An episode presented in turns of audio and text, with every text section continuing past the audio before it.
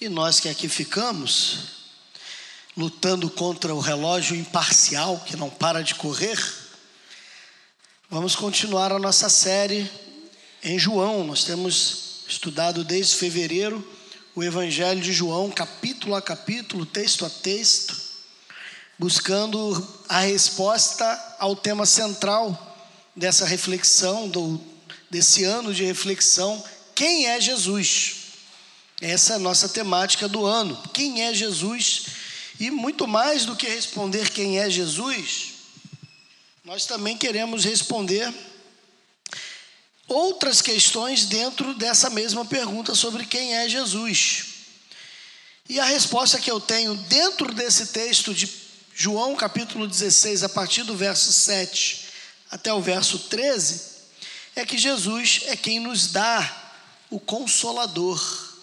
Jesus é aquele que nos dá, que nos envia o Consolador. E eu quero refletir nesse texto, João capítulo 16, do verso 7 até o verso 13. Diz assim as santas letras: Todavia, digo-vos a verdade, é para o vosso benefício que eu vou. Se eu não for, o consolador não virá a vós, mas se eu for, eu o enviarei. E quando ele vier, convencerá o mundo do pecado, da justiça e do juízo. Do pecado, porque não creem em mim. Da justiça, porque vou para o meu Pai e não me vereis mais. E do juízo, porque o príncipe deste mundo já está condenado. Ainda tenho muito que vos dizer, mas não podeis suportá-lo agora. Quando, porém, vier o Espírito da Verdade, ele vos conduzirá a toda a verdade e não falará de si mesmo, mas dirá o que tiver ouvido e vos anunciará as coisas que hão de vir. Obrigado, Senhor, pelo Paráclitos, pelo teu Espírito Santo, o Deus consolador, nosso ajudador. Muito obrigado, Senhor, porque a tua palavra se cumpriu no dia de Pentecostes e o teu espírito foi derramado sobre toda a carne indistintamente. Obrigado por esse cumprimento. E que nós, Senhor, que já somos moradas do teu espírito, possamos viver de maneira digna e diligente da morada que somos. E aqueles, Senhor, que talvez estejam aqui nesta manhã e que ainda não são moradas do teu espírito, possa nessa manhã tornarem-se moradas abrindo seus corações para receberem o Cristo como Senhor único de suas vidas e Salvador eterno deles. Ouve, Senhor, o meu clamor e direciona a nossa reflexão segundo a tua boa vontade. Essa é a minha oração, em concordância com a tua noiva, Igreja de Jesus. Amém e amém.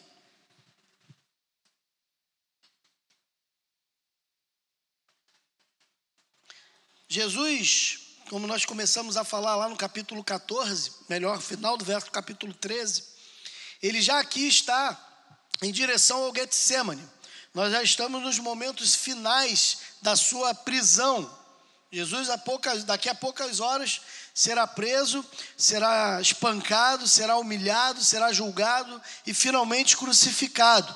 Jesus, então, a partir do capítulo 13, ali, final do capítulo 13, ele começa então a dar uma série de palavras e orientações finais e começa a conduzir o povo numa palavra de despedida. E eles começam a ficar tensos, eles começam a ficar preocupados, afinal de contas, o Messias, aquele que os guardaria, aqueles que o protegeria, ele, ele vai embora. E nós vimos algumas semanas atrás que lá no capítulo 14, Jesus começa dizendo isso: não se turbe, não se perturbe o teu coração, crede em Deus, crede em mim. Na casa de meu pai há muitas moradas, se não fosse assim eu não teria dito: vou preparar-vos lugar para que aonde eu esteja, vocês estejam também. Ou seja, Jesus começa ali a mostrar para eles que eles não devem ficar preocupados, que eles não vão ficar sozinhos. Não fiquem preocupados, eu vou, calma, Deus estará com vocês. Eu estou indo para preparar um lugar. Porém, ainda assim, ele iria. ainda assim, eles ficariam sozinhos, mesmo com essas palavras de que eu vou preparar um lugar, até que esse lugar esteja pronto e eu seja recolhido a esse lugar, eu vou ficar sozinho, então eu estou com medo. Você chegar para o seu filho pequeno, talvez, falar para ele: olha, papai vai na padaria, você vai ficar aqui sozinho. E dependendo do contexto, ele fica com medo. Mas o papai vai voltar, eu sei, mas esse período que você vai, eu vou ficar sozinho. Eu tenho medo. E hoje os pais têm mais medo que os filhos de deixar sozinhos, né? Mas a bem da verdade é que eles estão aflitos não porque não confiam em Deus, mas eles estão aflitos porque vão ficar sozinhos. Jesus então começa o, o capítulo 16, perdão, numa missão de mostrar para eles que eles não vão ficar sozinhos. Mateus, quando escreve o seu evangelho, ele termina o evangelho não com a promessa direta do Espírito Santo, mas ele termina o seu evangelho dizendo que o próprio Jesus estaria. Eis que estou convosco todos os dias, até a consumação dos séculos, até o fim do mundo. Jesus promete que estaria com ele. Não é um contrassenso entre Mateus e João. Na verdade, o que está havendo aqui é que João está sendo mais detalhista em quem estará conosco. E aí ele vai no capítulo 16, verso 7, e diz que é necessário que ele vá, há um benefício nele ir. Porque se ele não for, o Espírito Santo não vem. Eu vou, porque quando eu chegar lá, eu, ve, eu falo para ele descer, ó, tá na hora, vamos embora.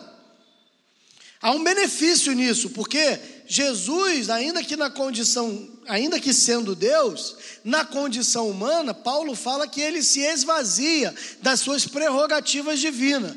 Logo, ele não tem o poder pleno, por exemplo, da sua onipresença. Então, os discípulos que começam a se multiplicar no nascedouro da igreja, não sei se está reverberando, Alexandre, não sei se está reverberando, tá, não sei se está alto aqui para mim, mas está vindo com muito eco aqui para mim, está estranho. E aí, é, esse, esse processo de Jesus ter que ir para que ele venha, se faz necessário justamente porque Jesus, numa condição humana, ele não pode estar com todos os seus discípulos ao mesmo tempo. Ele estava como homem. Então, a pessoa que se convertesse lá na Arábia não teria Jesus perto dele. Então, à medida que os discípulos se multiplicam, Jesus precisa estar com cada um de nós conforme sua promessa, e para isso acontecer, ele precisa ser glorificado. Por isso que à noite nós vamos falar sobre isso, quando ele vai orar ao Pai, para que ele volte a ter a glória que ele tinha antes de vir ao mundo. Ou seja, reassumir a sua posição e todo o seu poder e autoridade. Nós vamos falar sobre isso à noite. E ali no verso 7, então, ele fala que se ele não for, o consolador não vem. E nós falamos algumas semanas atrás que essa expressão, ou essa palavra consolador no grego, é a palavra parácletos. E que essa palavra parácletos, ela era, na verdade, uma quase que uma profissão, não era necessariamente uma profissão, mas era alguém que acompanhava um amigo a um tribunal. E não só acompanhava, mas também fazia sua defesa. Era alguém que se colocava entre o réu, que era o seu amigo, e o juiz. Se colocava entre os dois para dissertar a favor do réu. Então, o consolador prometido por Jesus não é meramente alguém que vai enxugar as nossas lágrimas, mas é alguém também que vai pelejar aquilo que nós não podemos junto a Deus. É aquele que vai nos proteger, é aquele que vai é, é, aplacar talvez a ira de Deus, nos defendendo junto a Ele, em nome de Jesus. O verso 7 diz isso: Se eu for, não enviarei.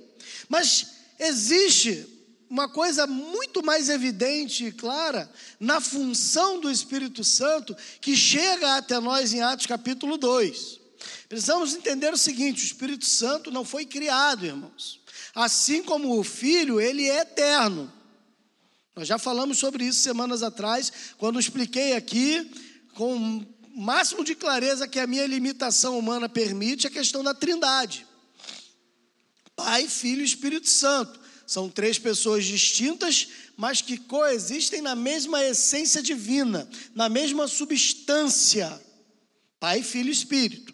Não é uma pessoa que se divide em três, não é uma pessoa que ora é pai, ora é filho e ora é espírito, não. São três pessoas, mas ainda que três pessoas, um só Deus. Nós já falamos sobre isso. E o credo atanasiano, que é datado ali do ano 327, mais ou menos, ali no concílio de Nicéia, ele fala que o filho ele é gerado, mas não é criado, e que o Espírito Santo também não é gerado e também não é criado, mas é procedente. Ou seja, ele vem tanto do Pai quanto do Filho. E isso vai gerar um problema sério em 1054, quando se tem o primeiro grande cisma no Oriente, que as igrejas se dividem ali em igreja oriental e a igreja católica romana que é ali que começa, inclusive, a usar esse nome, justamente por conta disso, porque os ortodoxos eu não, ele é procedente apenas do filho, mas os romanos eu não, ele é procedente do pai e do filho, e houve um grande cisma ali por conta disso. Houve um grande cisma por conta disso. Parece uma coisa boba, mas dentro da perspectiva teológica, isso é grandioso, mas isso é para um outro dia, é muito é carne muito pesada, né, para o dia de hoje. Mas o Espírito Santo, que nos é enviado em Atos capítulo 2, que sempre existiu desde o ato da criação, porque você deve se lembrar que a primeira vez que o Espírito Santo é mencionado, ele é mencionado no ato da criação. Gênesis capítulo 1, verso 2. O Espírito de Deus pairava sobre a face do abismo, e a ideia ali de pairar é que ele controlava todas as coisas. Não é ideia que ele estava dando um rolezinho ali sobre essa, não. Ele estava controlando toda a criação de Deus. Né? No princípio criou Deus os céus e a terra, a terra, porém, era sem forma e vazia, e o Espírito de Deus pairava, ele controlava, ele estava ali no ato da criação, juntamente ao Pai e juntamente ao Filho. É o Pai, o Filho e o Espírito que criam todas as coisas. Só que esse Espírito Santo não habitava no homem, não vivia no homem, como hoje vive. Eu falei aqui em oração. Ele apenas, no contexto do Velho Testamento, da Antiga Aliança, ele vinha para propósitos pré-definidos. Então ele vinha sobre o profeta, aí o profeta vinha à nação. Assim diz o Senhor. Ele está cheio do Espírito. O Espírito está sobre ele. E ele ali profetiza a nação através da palavra do Espírito. Depois que o Espírito terminava seu ato profético, o Espírito ia embora, voltava. Ele não habitava no homem. A partir de Joel, ele dá uma profecia, Joel 2,28: Derramarei do meu espírito sobre toda a carne de maneira indistinta, velhos, jovens, crianças, aqueles que fossem dele, receberiam do Espírito e passariam a ser morada do Espírito. É por isso que hoje não cabe mais, e eu respeito muito quem, quem, quem pratica, mas eu tenho que dizer que está completamente errado, aqueles que dizem que estão possuídos pelo Espírito e ficam assim, diz o Senhor. Ah, meu irmão, cuidado com esse negócio aí. Cuidado, sabe por quê? Porque assim diz o Senhor, é para dizer para alguém que não tem o Espírito. É para alguém que não é morada do Espírito. Assim diz o Senhor, é Velho Testamento. Você não vê isso no Novo. Porque no Novo, especialmente a partir de Atos, o Espírito Santo é derramado sobre toda a carne. Então você e eu somos detentores do Espírito. Então eu não preciso que uma outra pessoa venha me dizer o que o Espírito já me diz. Eu não preciso. Seria uma redundância. E com todo respeito e carinho, isso é uma arrogância. Achar que eu somente agora sou detentor do Espírito e eu então libero as palavras do Espírito sobre a tua vida. E não são raras as vezes, cá para nós, que nenhuma dessas palavras se cumprem.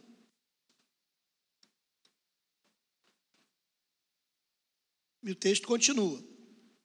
E o texto nos mostra que essa vinda ou esse derramamento do Espírito, ele tem um tríplice objetivo: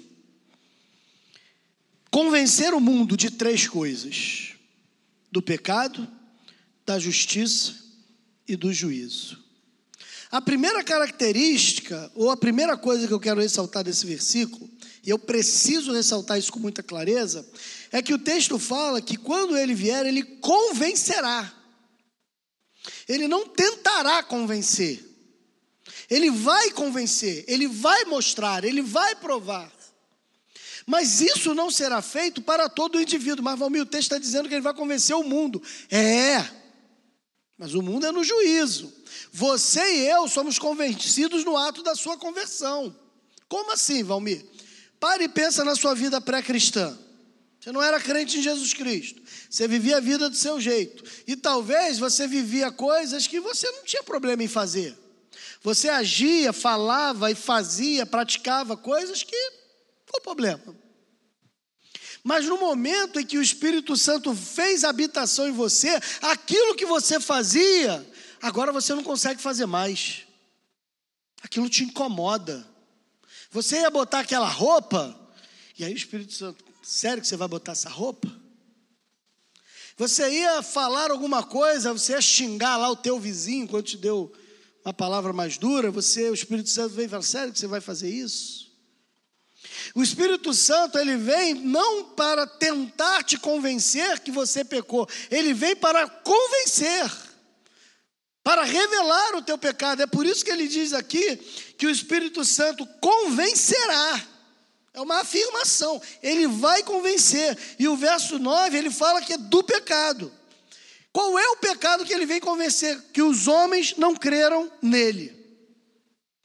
Meu irmão, se eu perguntar para você assim, qual é o único pecado na Bíblia que não tem perdão? O que, que você vai me dizer?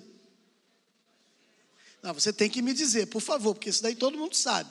Qual é o único pecado que não tem perdão? A gente sabe de coisa salteado que o pecado que não há perdão é a blasfêmia com o Espírito Santo. Mas se eu perguntasse para você o que é a blasfêmia com o Espírito Santo, talvez você ia ter dificuldade em responder. Eu espero que não, porque eu já falei isso aqui várias vezes. Mas talvez você não tenha boa memória, eu vou refrescar sua memória então. A blasfêmia contra o Espírito Santo não é o fato de você ofender o Espírito Santo ou xingar o Espírito Santo, é o fato de você resistir à ação de conversão do Espírito Santo, é você se negar a reconhecer a obra que o Espírito Santo realizou em Cristo Jesus. É por isso que o texto fala que o pecado que ele vem é porque vocês não creram.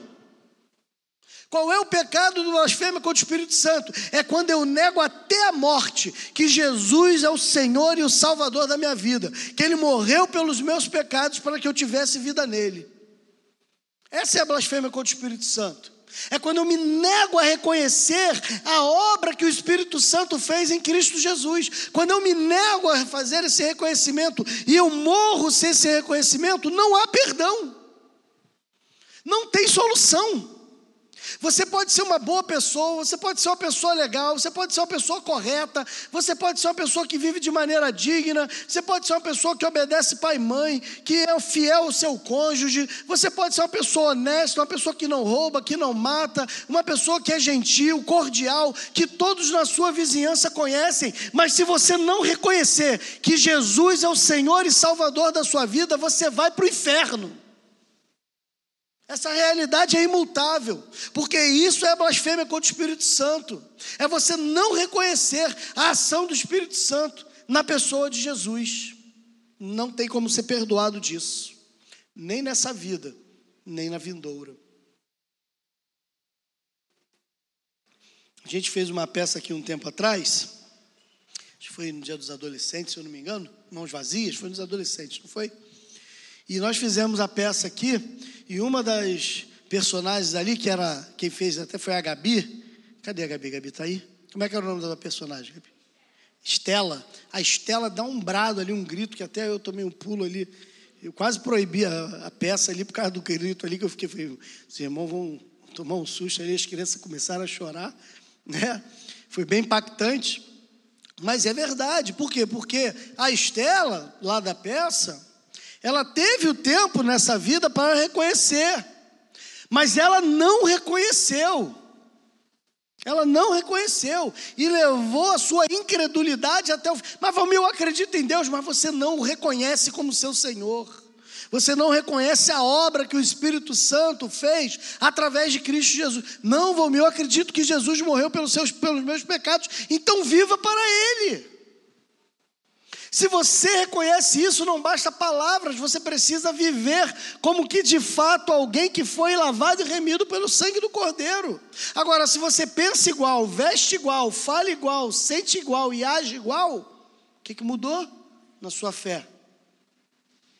Tiago diz que a fé sem obras é morta. A fé, inevitavelmente, trará no seu bojo as obras. Se não trouxer, é uma fé morta. Mas ele também vai convencer o homem, ou os homens, ou esse mundo, da justiça, porque vou para meu Pai e não me vereis mais, e isso é justo. Por que, que isso é justo? Porque somente o Filho de Deus não pecou. Somente o Filho de Deus não pecou. Há um erro muito grande na perspectiva de algumas correntes teológicas protestantes que acham que, mesmo depois de crente em Jesus, mesmo depois de lavado e remido no sangue do Cordeiro, mesmo depois de já ter o nome escrito no livro da vida, se eu pecar agora e Jesus voltar, eu vou para o inferno. Então eu estou vivendo uma vida piedosa, uma vida cristã digna, vivendo uma vida de santidade, já reconheci Cristo como Senhor e Salvador, já fui batizado, trabalho na obra de Deus, mas aí eu tomei uma fechada ali no meu carro, eu xinguei o motorista do outro carro, Jesus voltou na hora que eu xinguei, fui para o inferno. Meu irmão, pensa isso não, coisa feia demais de pensar, gente. Faz isso não. Sabe por quê? Porque quando você diz isso, você está dizendo que você seria salvo porque você é justo. Mas você não é justo, você foi justificado, você foi declarado justo, é diferente. Você não se tornou, olha, olha, irmão, por favor, olha as expressões de palavras, olha a semântica. Você não se tornou justo em Cristo Jesus, você foi declarado justo em Cristo Jesus. É muito diferente. É por isso que você xingou o cara, você vai para o céu assim mesmo. Porque Deus, na pessoa de Cristo, já declarou você justo. Ah, vamos então isso quer dizer que eu posso pintar e bordar, fazer o que eu quiser, xingar os outros? Isso vai confirmar que você não foi declarado justo. Porque a sua vida, ela precisa coadunar com quem você diz ser. Precisa andar de mão dadas. Então você não se torna justo, porque se você se tornasse justo, você não pecava mais. Você foi declarado justo. E a justiça de Deus é que Ele vai aos céus, Jesus vai aos céus, porque Ele é o único que é justo em toda a essência do seu ser. Não há nele dolo, não há nele culpa, não há nele pecado algum. Jesus chega perante os fariseus e diz: Quem me convence de pecado? Quem? Se levante, se pronuncie. Quem pode apontar para mim e falar, você fez isso ou fez aquilo? E ninguém poderia fazê-lo. É por isso que a justiça de Deus se manifesta em que Cristo morreu por nós sendo pecadores, mas ainda assim elevado às alturas celestiais, porque é justo diante de Deus. Terceiro, ele também convencerá o mundo do juízo, porque o príncipe deste mundo já está condenado. Meu irmão, preste atenção numa coisa: isso é uma outra confusão que os crentes fazem hoje. A peça até faz simbolicamente aquilo, mas é apenas uma peça. A gente não pode ver a novela da Record que fala de Jesus, reis, a coisa, como sendo o livro da Bíblia. Não é raro, às vezes, você, irmão meu aqui em Cristo Jesus, termina o culto e fala, pastor, não é bem isso não. Não, irmão, está lá na Bíblia, é assim mesmo. Não, porque na novela disse o contrário. Pô, irmão, por favor, né? Não me, passa, não me faça passar essa vergonha, por favor. A novela é bem legal, é ilustrativa e tal. Eu, eu, eu já fui contrário, agora eu não sou contrário, não. Acho que você deve ver, é legal, bacana, veja. É melhor que ver da Globo vê lá a novela, entendeu? Mas vê com a Bíblia na mão, vai conferindo os textos, né? Eu já vi um outro capítulo, quando, quando eles vão mostrar alguma coisa que aconteceu na Bíblia, eles botam referência bíblica embaixo. lá na novela. Pega lá a Bíblia, dá uma lida. É bom, até que te estimula, né, para você ler, para você conhecer ali o texto. Mas voltando, irmão, o que eu e você precisamos entender é que essas formas teatrais ou dramatúrgicas, elas não são a expressão literal do texto sagrado, elas são poetizadas. Elas têm uma, uma licença poética sendo desenvolvida ali. Quando a gente fala de um julgamento, meu irmão, você que está em Cristo Jesus não precisa entrar no julgamento correndo as unhas apavorado, sem saber se você vai para o céu ou para o inferno, não. Porque quem está em Cristo Jesus, a Bíblia fala que já passou da onde? Da morte para a vida. Não entra em juízo. Ué, Valmir, eu não entro em juízo? Não, meu irmão, você já foi julgado. O príncipe desse mundo já foi julgado. Você e eu já fomos julgados. Eu fui julgado? Sim, você já foi julgado. No momento em que você recebeu a Cristo, Ele justificou você. Ele absolveu você da pena, ele declarou você justo. Para que, que você vai lá comparecer diante de um tribunal para saber se você vai para o céu ou para o inferno? Se Jesus já declarou que você foi declarado, se Jesus já declarou a sua justiça. Você não vai diante de tribunal, não, meu irmão. Mas Valmir tem vários textos bíblicos. Paulo fala lá que todos hão de comparecer perante o tribunal de Cristo. É verdade, mas para você receber o seu galardão e não condenação. Você vai diante do tribunal de Cristo para que Jesus fale para você: ó, oh, servo bom e fiel. Lembra de quando Jesus falou aquelas parábolas lá? Um produziu a um para 30, a um para 60 e a um para 100? É isso aí. Quanto você produziu, servo bom e fiel? Mostre-me suas mãos. Deixa eu ver, ó, você já está salvo, teu nome está aqui. Fica tranquilo. Tá? Agora me diz aí, o que, que você fez? Senhor, eu vivi para a tua glória. Fui servo fiel, dedicado. Fiz isso. Fui para o campo missionário. Pregava no meu trabalho. E pá. Ô, oh, meu irmão, então entra lá teu galardão. Qual é o galardão? Não faço ideia. A gente não sabe o que é o galardão. A gente não sabe. Só não acredita nesse negócio de mansão de ouro, né? Ah, porque um vai morar na mansão celestial, outro vai morar no, no, no, barraquinho celestial, um vai morar na zona sul do céu, outro vai morar no gueto. Irmão, por favor, a gente já cresceu, né? Por favor, né? Acredita nessas coisas não. A gente só reproduz no céu o que a gente vê de riqueza na terra, só que o céu é muito melhor do que as riquezas da terra. Então você já passou da morte para a vida, você já não tem mais condenação, o seu julgamento é galardoativo, da mesma maneira que o julgamento daqueles que estão longe de Cristo é um julgamento de pena, não é um, não é um julgamento para saber se vai ter absolvição, é um julgamento para saber a sentença. Ele já está condenado. Agora ele vai receber a sentença. Ele vai ver os níveis de sofrimento que ele padecerá. É por isso que Jesus fala que haverá menos rigor para Sodoma e Gomorra do que para aquelas cidades que não receberam os profetas de Jesus, os apóstolos. Se há menos rigor, há mais rigor. Então, o julgamento de Cristo, o estar perante o tribunal, não é para condenação ou salvação. Você já recebeu Cristo como Senhor da sua vida? Meu irmão, o seu nome já está escrito no livro da vida. Você já passou da morte para a vida. Você não entra em condenação. Você é cidadão celestial. Já foi declarado justo por Deus. Agora, você não é crente. Meu irmão, você continua em condenação. Muda essa realidade hoje. Não sai desse lugar sem falar para Jesus, por favor, Jesus me recebe, porque eu quero ser teu. É isso aí, esse é o caminho. Senão você está com um problema sério. Não dá para tomar decisão naquele último dia. Não dá. Ainda tenho muito que vos dizer, mas vocês não podem suportá-lo agora. Por que, que os discípulos não poderiam suportar agora aquilo que Jesus tinha a dizer? E a palavra que suportar, ela dá a ideia de uma pressão. Por que, que eles não poderiam suportar ainda? Porque eles ainda não tinham o Espírito Santo. Vocês lembram onde que eles estavam depois de Jesus morre? Eles vão se esconder. Eles estão todos apertadinhos lá no cenáculo. Atos capítulo 1. Eles estão lá, 120, tudo apertadinho no cenáculo. Com medo, por quê? Porque eles estavam sendo perseguidos. Eles já tinham perseguido os, os Eles já tinham matado o mestre, agora eles estavam atrás dos apóstolos, dos discípulos. Então estão apavorados, cheios de medo. É isso que Jesus está falando. Se eu falar o que vai acontecer, vocês não vão suportar.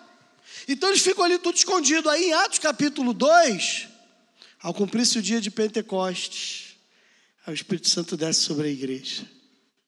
O Espírito Santo desce sobre os 120.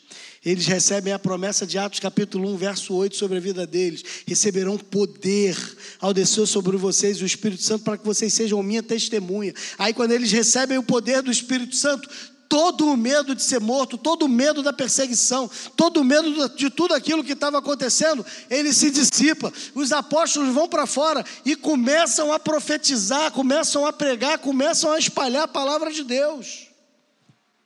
Sem medo e sem vergonha. No capítulo 4, Pedro, Tiago e João são presos e são levados diante do Sinédrio, o mesmo Sinédrio, que poucos dias atrás, poucos meses atrás, tinha condenado Jesus. Aí Pedro, Tiago e João, em vez de ficarem com medo, quando eles pressionam ele, falam assim: Nós proibimos que vocês continuem falando em nome desse Jesus de Nazaré. Pedro toma a palavra e fala assim: Nós não podemos deixar de o cruel e perverso, que mesmo o Espírito Santo dizendo não, a gente às vezes vai lá e peca. Aí a palavra diz que ele se entristece. E aí a palavra vai dizer que, que ele se entristece, parece que às vezes nós ignoramos tanto a ação do Espírito Santo na nossa vida, que o Paulo vai falar em 1 Tessalonicenses 5, que a gente deve tomar cuidado, inclusive, para não extinguir o Espírito. Ou seja, a gente está entristecendo, entristecendo, entristecendo, a um ponto tal que o Espírito Santo não vai ter mais eficácia na nossa vida. A gente não vai mais ouvi-lo. A gente se embruteceu. Esse é o maior perigo. Quero encerrar dizendo duas palavras. Uma para você que já é crente em Jesus. O Espírito Santo é o Deus conosco, ele é Jesus em você. Ele é a promessa que Jesus disse de que ele não nos deixaria órfão. Ele é a promessa de que ele nos guiaria a toda a verdade, inclusive a verdade da conversão. Ele é aquele que mostra e revela o teu pecado. O Espírito Santo é aquele que você deve cultivá-lo com alegria, alimentando a sua vida de, através dele. Não despreze a obra do Espírito na tua vida, não endureça o teu coração como foi na provocação do deserto. Deixa que o Espírito Santo ministre, fale, revele, aponte, convença você. Dê ouvidos ao Espírito. Vamos, eu não tenho ouvido. Cuidado volta para a palavra, volta para o jejum, volta para a oração, volta para a adoração, volta para a comunhão. São esses elementos que vão dar vivacidade. Quero dar uma palavra a você que talvez não é crente em Jesus ainda, você que até acha de repente que é crente, porque vem à igreja e tudo mais, mas que você não está entendendo o que eu estou falando, que não tem esse mesmo sentir agir do Espírito se manifestando ao teu espírito. Você que está ouvindo a teoria, mas não sabe como isso funciona na prática. Meu irmão, quem não tem o Espírito Santo não pertence a Deus. Jesus disse: Quem não é por mim é contra mim, quem comigo não se ajunta, espalha. Não tem meio termo no reino de Deus. Ou você tem o Espírito, ou você está sentenciado ao inferno. O que nos tira do inferno é Jesus Cristo. E o que nos revela esse Jesus e a obra que ele fez é o Espírito. Então você talvez não tenha o Espírito, independente de tempo de igreja que você tem, eu quero, falar, eu quero te dar uma sugestão, como alguém que está preocupado com a realidade da sua vida. Não levante desse banco, não saia desse lugar sem ter a certeza de que o Espírito Santo desceu sobre ti. Quando eu terminar de orar, meu irmão, em nome de Jesus, continue orando. Continue de cabeça baixa, fazendo a sua oração, Senhor. Eu quero ser livre desse terrível lugar que o Valmir falou. Senhor, eu quero ter o teu Espírito como meu amigo, como o Valmir falou ali. Eu quero que ele seja o meu paráclitos. Eu quero seja, que ele seja aquele que vai diante do Senhor junto comigo. Eu quero que o teu, eu quero que Jesus seja o meu amigo. Pai, me livra desse mal. Faça essa oração de entrega a Ele. Porque a gente não sabe o dia de amanhã. Ele veio para convencer o mundo do pecado, da justiça e do juízo. Você entendeu o que eu falei. Agora cabe a você tomar essa decisão. Feche seus olhos e eu vou orar. E depois, se você quiser, você continue com seus olhos fechados, fazendo a sua oração, mas nós teremos terminado.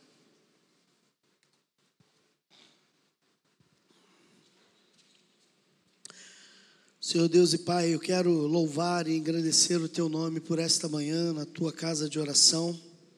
Te agradecer, ó Deus, por tudo aquilo que vimos e ouvimos nesse lugar. Mas, Senhor, eu também sei que existem grandes homens e mulheres nesse lugar, fiéis ao Senhor, mas que talvez, ó Deus, nesses últimos tempos não tenham dado vazão ou ouvidos ao Teu Espírito Santo. Pai, em nome de Jesus, que o Teu Espírito nessa hora se manifeste a estes, Senhor produzindo quebrantamento e arrependimento, Senhor.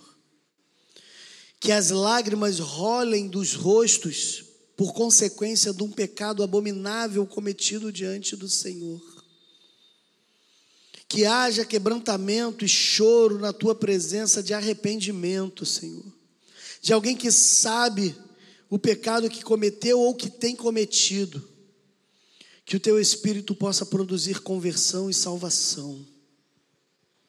Pai, também te peço, por aqueles que não te conhecem, por aqueles que entraram talvez nesse domingo de forma despretensiosa, talvez até para assistir a apresentação de uma criança, de um bebê, talvez, Senhor, porque viram a porta aberta e de maneira curiosa entraram nesse lugar, talvez porque querem conhecer um pouco mais do Senhor, da tua igreja, da tua palavra independente das razões ou dos motivos que fez com que cada um desses entrasse nessa igreja.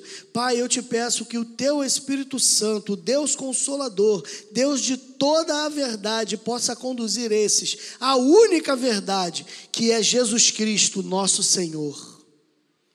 Que eles se arrependam da sua culpa e pecado, confessem os, teus, os seus pecados diante de ti e sejam pelo Senhor perdoados e se tornem também templo do Espírito, moradas do Senhor.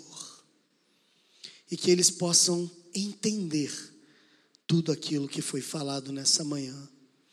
Ainda que não tenham entendido até aqui, mas a partir do momento que batizados pelo teu Espírito, cheios do teu Espírito, imersos no teu Espírito, selados pelo teu Espírito, toda a verdade lhes seja revelada, Senhor ouve a minha oração. E que esse domingo seja um domingo de grande reflexão na tua palavra e que ele seja agradável ao Senhor. Essa é a minha oração. Despede o teu povo em paz e leva-nos aos nossos lares em segurança. Nós te pedimos isso, no precioso nome de Jesus. Amém. Bom dia, um bom, boa tarde, na verdade, um bom almoço a todos e até a noite, se Deus quiser.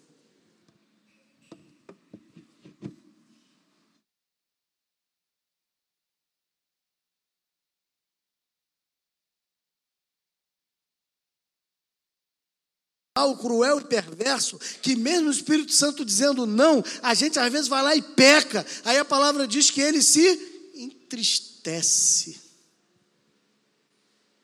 E aí a palavra vai dizer que, que ele se entristece, parece que às vezes nós ignoramos tanto a ação do Espírito Santo na nossa vida, que o Paulo vai falar em 1 Tessalonicenses 5, que a gente deve tomar cuidado, inclusive, para não extinguir o Espírito. Ou seja, a gente está entristecendo, entristecendo, entristecendo, a um ponto tal que o Espírito Santo não vai ter mais eficácia na nossa vida. A gente não vai mais ouvi-lo. A gente se embruta